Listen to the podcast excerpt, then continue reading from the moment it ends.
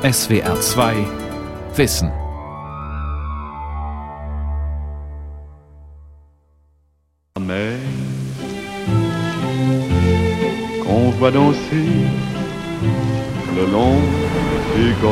Von der Hitze übermannt verbrachten wir Stunden am Strand. reflets Allmählich bekamen wir eine gesunde braune Farbe. Ich streckte mich im Sand aus, nahm eine Handvoll und ließ einen sanften gelblichen Strahl durch meine Finger rieseln.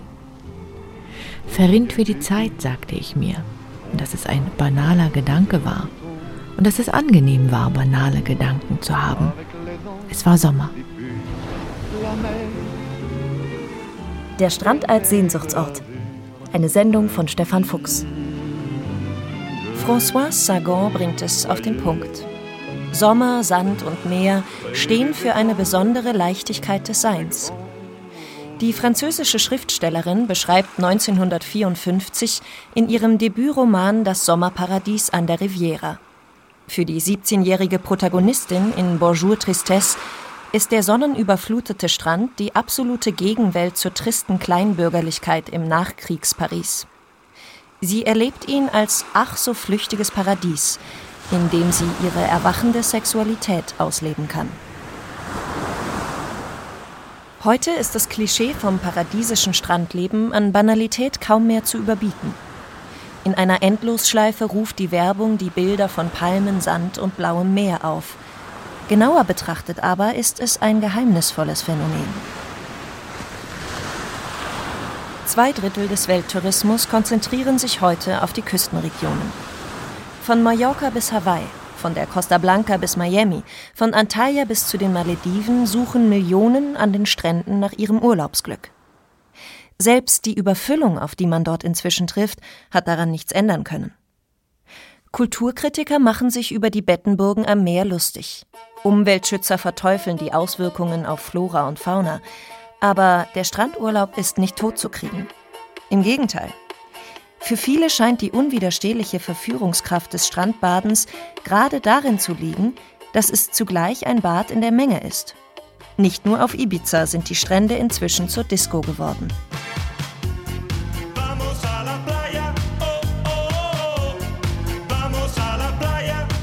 oh. Tatsächlich hat das Bild vom Urlaubsglück am Strand eine Geschichte. Es ist gerade mal 150 Jahre alt. Und die Entwicklung, die es in dieser Zeit erfahren hat, sagt sehr viel mehr über uns aus als über die Natur von Meer und Sand. Bis ins kleinste Detail ist der Sehnsuchtsort Strand ein Produkt der westlichen Kultur. La plage, c'est un loisir collectif qui s'est trouvé, à des fins initialement hygiéniques et médicales, un espace particulier pour s'épanouir, le bord de la mer. Der französische Kultursoziologe und Linguist Jean-Didier Urbain zitiert die Formel des französischen Schriftstellers Paul Morand.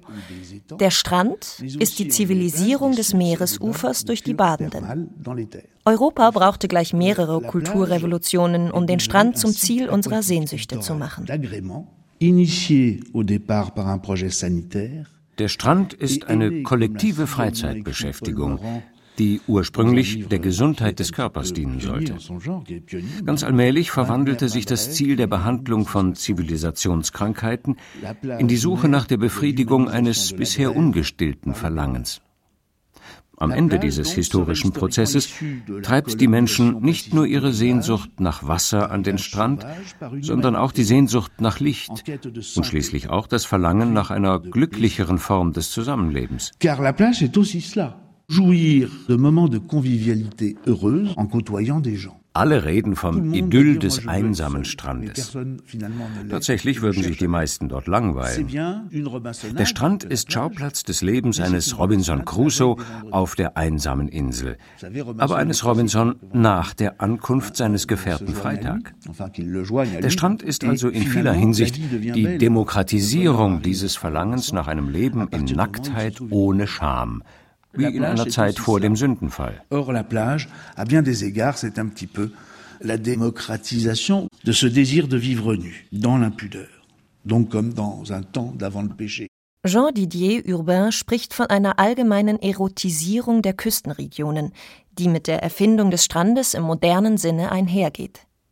Wo die Wellen wild schäumend oder leise plätschernd auf den Strand auflaufen, hat die Libido einen erregenden Ort gefunden. Das Ufer ist zu einer erogenen Zone geworden. In Umfragen, an welchen Orten die Europäer das größte sexuelle Verlangen verspüren, taucht immer der Strand auf. Von den Franzosen wird er nach dem Bett an zweiter Stelle genannt. Bei den Engländern kommt er nach dem Auto an dritter Stelle. Die Verbindung von Strand und Sexualität ist im Westen fest verankert. Emblematisch steht dafür die Kussszene zwischen Burt Lancaster und Deborah Kerr im Film Verdammt in alle Ewigkeit von 1953. Die Assoziation von Meeresschaum und Sperma ist unübersehbar. Oder denken Sie an die zahllosen Postkarten mit mehr oder weniger entkleideten Frauen, die überall an den Touristenstränden verkauft werden. Der Strand hat sich sexualisiert. Bis aus dem Meeresstrand ein moderner Garten der Lüste werden konnte, war es ein weiter Weg für die europäischen Eliten. Bis ins 18. Jahrhundert hinein war das Meer mit seinen unergründlichen Tiefen und seiner unfassbaren Ausdehnung eine angsteinflößende Erinnerung an die Sintflut, an eine im Kern missglückte Schöpfung. Der Anblick des Ansturms der Wellen rief Erstickungsängste hervor. Der typische Strandgeruch nach Salzwasser und Algen wurde mit ekelerregenden, krankmachenden Ausdünstungen in Verbindung gebracht. Der Strand ist nur eine Bühne der Katastrophen, deren Spuren er bewahrt. Der französische Historiker Alain Corbin hat den langen und verwickelten Weg akribisch nachgezeichnet, den europäische Literatur, Malerei und Kultur zurücklegen mussten, bis sie das Glück am Strand entdeckten. Eine Zwischenetappe auf diesem Weg markiert der Strand in Daniel Defoes Robinson Crusoe. Alain Courbin analysiert den Bestsellerroman aus dem frühen 18. Jahrhundert. Das Schiff ist an den Klippen vor der Küste zerschellt und das Meer hat die nützlichen Wrackteile ans Ufer gespült. Vor allem aber liefert der Strand Hinweise auf die bedrohlichen wilden Kräfte, die Symbole des Begehrens. Hier veranstalten die Menschenfresser ihre Orgien, während Robinson, der durch die Wildheit der kollektiven Lust bedrohte Augenzeuge, sie fasziniert beobachtet. Courbins Lektüre des Robinson demonstriert, auch zu Beginn des 18. Jahrhunderts hat der Strand eine erotische Konnotation, als eine durch Ebbe und Flut ständig wandernde Zone zwischen dem Festen und dem Flüssigen. Aber der Schiffbrüchige errichtet mit seiner Do-it-yourself-Zivilisation noch ein Bollwerk dagegen, ein Europäer badet damals nicht in tropischen Gewässern. Im Schweiße seines Angesichts baut er abseits des Strandes eine komplizierte Verteidigungsanlage gegen die Versuchungen der tropischen Natur. Erst in der Epoche zwischen 1750 und 1840 erwacht das kollektive Verlangen nach der Küste. Die Strände werden allmählich zur Zuflucht vor den Gefahren, die von der Zivilisation auszugehen scheinen. Zumindest dort, wo kalte Wasser sie umspülen. Das Baden als religiöser Übergangsritus ist natürlich die Taufe. Die Idee ist sehr alt. Es ist sozusagen eine Dreifaltigkeit aus Wasser, Tod und Wiedergeburt. Der Historiker und Soziologe Hasso Spode leitet das Historische Archiv zum Tourismus an der Technischen Universität Berlin. Der Mensch taucht ritualisiert in die Fluten ein, das Alte stirbt ab und das Neue kommt zum Tragen. Es ist ein neuer Mensch, der dann den Fluten entsteigt. Und diese Grundidee liegt also den frühen Vorstellungen vom Baden im frischen, kalten Meer zugrunde. Das wird wissenschaftlich erklärt mit Reinigungsprozessen. Dann werden die faulen, bösen Säfte ausgetrieben durch das kalte Wasser. Da werden die Nervenbahnen wieder geordnet, die sich sozusagen verknotet haben im zivilisatorischen Alltag. Das wird alles ausgespült, gereinigt. Und diese Vorstellung liegt den frühen Badepraktiken in Europa zugrunde. Wie fast alles im Tourismus ist auch das Bad in den kalten Nordmeeren eine englische Erfindung. Für den Adel und das Großbürgertum galt es als probates Mittel gegen Krankheiten wie Bleichsucht oder Skrofulose, die als Folgen einer Überzivilisation erschienen. Bald eröffneten auch an Nord- und Ostsee die ersten Meereskurorte. Die medizinisch approbierte Art des Kontakts mit dem Meerwasser war ja sehr kompliziert. Man stieg in eine kleine Bretterbude, einen sogenannten Badekarren.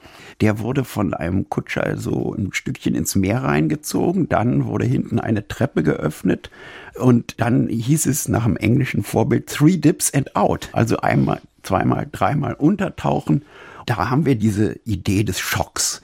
Und der erste Seebadeort der Welt überhaupt, das war Scarborough. Das liegt ja kurz vor der schottischen Grenze. Das ist ziemlich kalt, das Wasser da. Also es ist die kalte Frische, die einen Schock physisch und psychisch hervorruft, die dann diesen Reinigungs- und Glättungs- und Ausspülungsprozess in Gang setzt.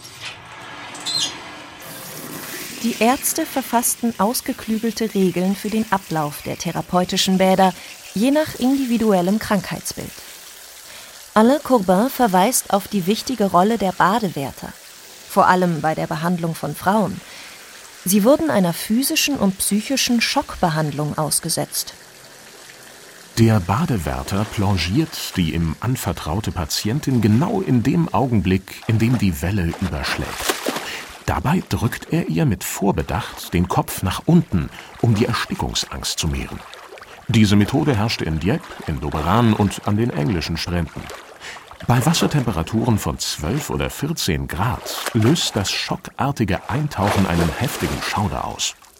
Wenn der Atem stockt und die Patientin zu ersticken glaubt, versucht der Badewärter, ihr das Luftholen durch kräftige Friktionen zu erleichtern. Dass sich hinter dem pseudowissenschaftlichen medizinischen Diskurs sadomasochistische Konnotationen verbergen, zeigt sich für Alain Courbin auch darin, dass das Bad für Männer ganz anders ablief. Der badende Mann benimmt sich unabhängig. Dem männlichen Badegast wird die Freiheit gewährt, sich den Fluten auszusetzen, seine Kraft mit dem Ozean zu messen. Das Motiv der männlichen Dominanz spiegelt sich auch im eigenartigen Schwimmstil dieser Zeit. Es geht nicht darum, dass man sich entspannt dem Wasser anvertraut. Schwimmen ist im Gegenteil ganz auf Kraftentfaltung ausgerichtet. Die ständige Furcht vor dem Ertrinken bestärkt die Überzeugung, dass der Mensch seiner Natur nach weder auf dem Wasser liegen noch im Wasser schwimmen kann. Die Theoretiker legen Wert darauf, dass die Atemwege immer frei von Wasser bleiben. Ihrer Ansicht nach kann der Schwimmer dem Gewicht seines Kopfes nur durch einstudierte Bewegungen nach Art eines springenden Frosches widerstehen. Mit der medizinischen Nutzung des Strandes beginnt der Prozess einer Zivilisierung. Badewärter, Badekarren und Baderegeln sind nur die ersten Schritte. Erlaubte sich der Adel in den Seebädern zu Beginn noch eine gewisse Freizügigkeit, setzt sich mit der wachsenden gesellschaftlichen Rolle des Bürgertums zu Beginn des 19. Jahrhunderts die Prüderie durch da fing es an, dass man eine Geschlechtertrennung in den Bädern eingeführt hat. Die Grundregel war, wir haben einen Damenstrand. In der Mitte haben wir einen sogenannten neutralen Strand und auf der anderen Seite dann gegenüber den Herrenstrand. Und die beiden Geschlechter durften sich nur am neutralen Strand treffen. In der Mitte durften sich dann Herren und Damen begegnen, aber angezogen. Da war mit Baden nichts. Man konnte vielleicht die Hosenbeine hochkrempeln und ein bisschen im Wasser warten, aber das Baden selbst, das fand getrennt statt. Unter dem Deckmantel der Gesundheitsvorsorge öffnen Strand und Meer ganz allmählich ein Fenster für das Bürgertum, das im Halbdunkel der mit schweren Samtvorhängen verhangenen Salons lebt. Die patriarchale Ordnung im 19. Jahrhundert war eine Kultur der gegen das Tageslicht verbarrikadierten Innenräume – Sie dienten als sentimentale Rückzugsorte vor den Zumutungen der sich beschleunigenden Industrialisierung. Draußen pflegten die Menschen einen streng formalisierten Umgang. Am Ende des Jahrhunderts wird sich das ändern. Die Zuflucht kann jetzt auch draußen im prallen Sonnenlicht liegen, in einer der bisherigen Randzonen der bürgerlich geordneten Welt, am Strand. Der Mann leidet unter seinem Vatermörderkragen und dieser hochgezwirbelten Bart. Und es ist sehr schön, dass dann also der Strand ein Ventil öffnet, wo körperliches, infantiles und letztlich sinnloses Verhalten wieder durchaus akzeptabel ist. Und genau dieses Bürgertum, was die strengen Regeln ab 1800 mehr oder weniger durchgesetzt hat und immer stärker auch die Schrauben angezogen hat. Genau dieses gleiche Bürgertum fängt 100 Jahre später an, unter den Regeln, die es selbst aufgestellt hat, zu leiden. Und jetzt wird es plötzlich in zu sagen, wir müssen wieder freier werden und gerade der Strand ist dann ein Ort der Freiheit, wo Dinge erlaubt sind, die im rigiden Alltagsleben eben nicht möglich sind. Hasso Spode beschreibt die Patriarchen, die an den nordeuropäischen Stränden plötzlich emsig Muscheln sammeln und Sandburgen bauen, als Indikatoren für den kulturellen Umschwung. Der Badetourismus ist für ihn eine Erscheinung der kulturellen Informalisierung, wie sie der Soziologe Norbert Elias zuerst beschrieben hat. Wenn gesellschaftliche Verhaltensregeln erst einmal vollkommen verinnerlicht sind, braucht man sie nicht mehr. Dem durch Selbstkontrolle gesteuerten bürgerlichen Individuum kann man jetzt auch Freiheiten einräumen. Dann entstehen neue Ideale, ein Ideal einer künstlichen Natürlichkeit. Es ist keine echte Natürlichkeit, sondern eine, die sozusagen von einem hohen Niveau der Affektkontrolle, der inneren Zwänge ausgeht und sagt, wir tun mal so, als würden wir ganz natürlich sein. Dann kann man gewisse Regularien wieder außer Kraft setzen. Das kann man sehr schön an der Badekleidung dann erkennen, wo immer weniger Stoff eingesetzt wird. Wir haben um 1900 noch für die Frauen so eine fürchterlichen Rüschen verzierten, riesigen Kleider, mit denen man kaum schwimmen konnte. Und kaum zehn Jahre später, noch vor dem Ersten Weltkrieg, setzen sich dort Trikots durch nach Art der Männerbadekleidung. Also es wird immer mehr Haut gezeigt. Und das kann man machen, wenn die inneren Kontrollen gut funktionieren.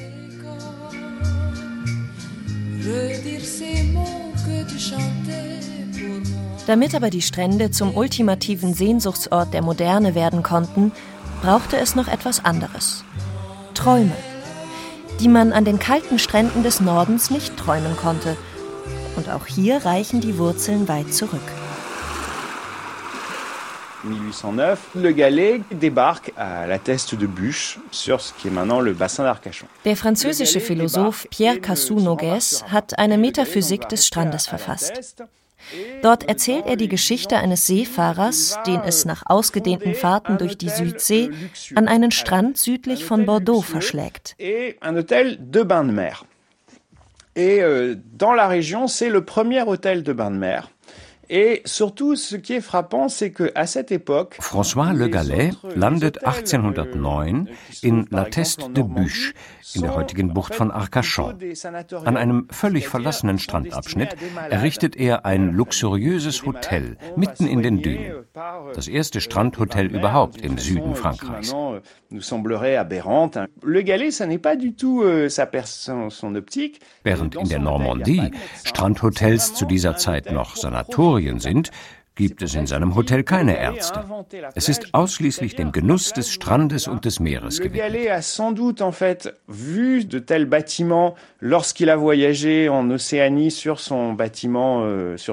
Für mich hat Le Gallet den Strand als Sehnsuchtsort erfunden. Und er hat ihn ganz bewusst mit den Traumbildern der Südsee ausgestattet.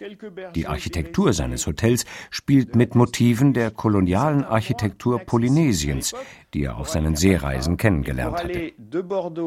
Damals brauchten die Hotelgäste mit einem Ochsenkarren zwei Tage, um von Bordeaux aus an seinen Strand zu gelangen. In Briefen beschreibt seine wohlhabende Klientel die Anreise als abenteuerliche Reise zu einer fernen Südseeinsel und den Ort selbst als ein tropisches Paradies. et qui commence à décrire cet endroit comme un paradis. Wenige Jahre später wird die Eisenbahn die Anreise in diese Tropen 50 Kilometer südlich von Bordeaux erleichtern. Legalais Konzept überzeugt. Rundherum entstehen weitere Hotels. Der Visionär wird sich schließlich finanziell übernehmen. Dennoch sind hier schon alle Elemente der tropischen Phantasmagorie des Strandes versammelt. Das Hotel des ehemaligen Seefahrers ist eine frühe Version des Club Méditerranée, der bis heute an den Klischees der Südseeparadiese mit Palmen und Perlen als Zahlungsmittel festhält.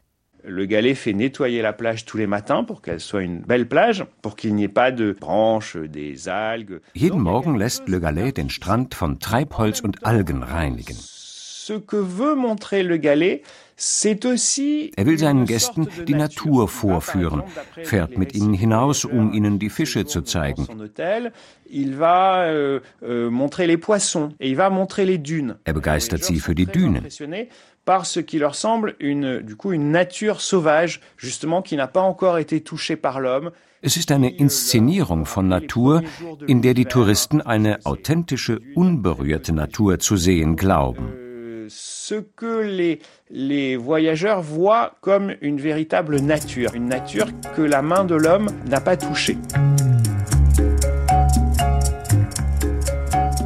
J'ai des visions de vagues et de fruits tropicaux.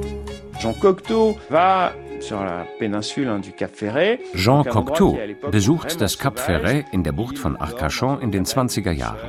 Ein unberührter Ort damals. Er schläft in einer Fischerhütte, lebt nackt und verbringt Tage im Spiel mit der Brandung. Es ist die Rückkehr in einen tropischen Garten Eden für ihn. Und das ohne die Unbequemlichkeit einer langen Seereise. Er schreibt Briefe an seine Mutter voll tropischer Bilder, schildert, wie sein Körper langsam zu dem eines Eingeborenen der Südsee wird, zum Traumbild eines Eingeborenen natürlich. Für den Philosophen Pierre Cassou-Nogues bildet der Künstler Cocteau eine touristische Avantgarde. Was er vorlebt, werden später viele wiederholen. Es ist eine ungeheure Intensivierung der Stranderfahrung. Cocteau will nicht mehr nur das äußere Schauspiel einer exotischen Wildnis genießen. Mit der nahtlosen Bräune des sportlich gestellten Körpers will er selbst zum Wilden werden. Fortan schlüpft der moderne Robinson am Strand in die Rolle des Freitag. Aus Cap Ferret schreibt Cocteau an seine Mutter: Auf den Dünen am Meer erinnert nichts an unsere Zeit. Man glaubt sich an den Anfang der Welt zurückversetzt. Ich renne, ich stelle mich den großen grünen Wellen, ich rolle im Sand, trockne mich, suche Muscheln für meine Sammlung. Mit den Versatzstücken der Tropen vollendet sich die Fantasie des Strandes als Paradies. Hier steht die Zeit still. Ein Tag verläuft wie der andere. Es geht darum, die Welt zu vergessen. Von den Küsten des Nordens ziehen die Badenden jetzt an die Strände des Südens. Zuvor empfand man die Riviera im Sommer als unerträglichen Brutkasten.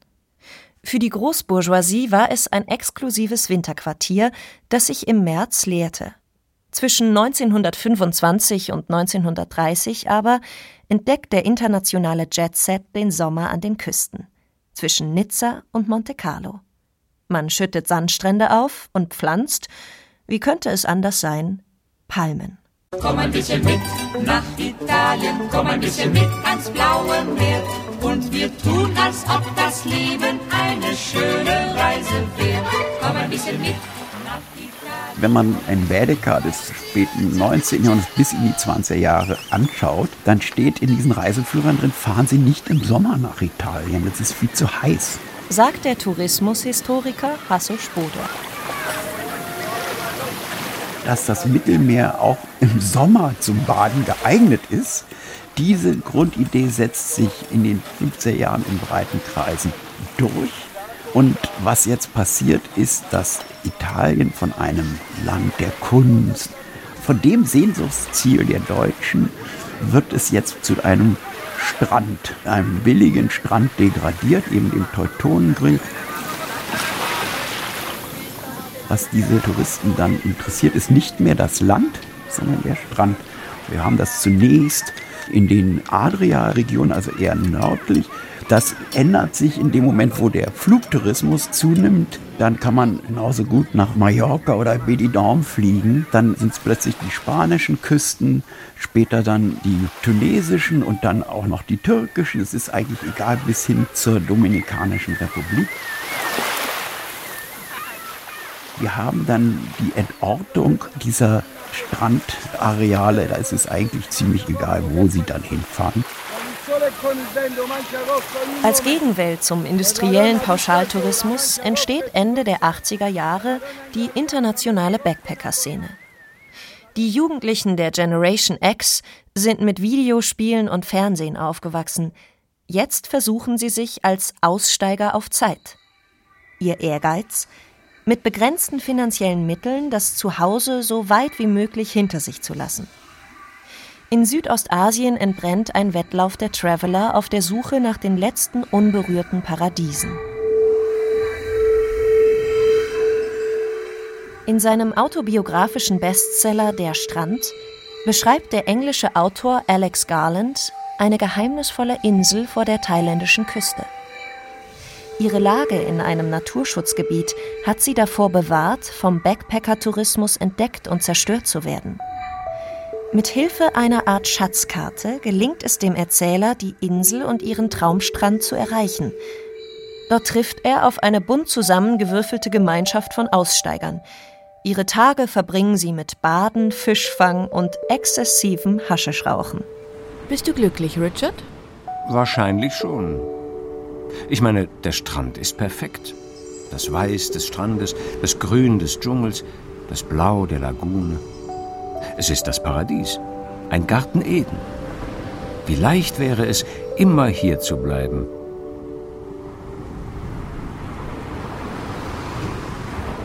Das abgeschiedene Paradies wird schließlich zur Hölle.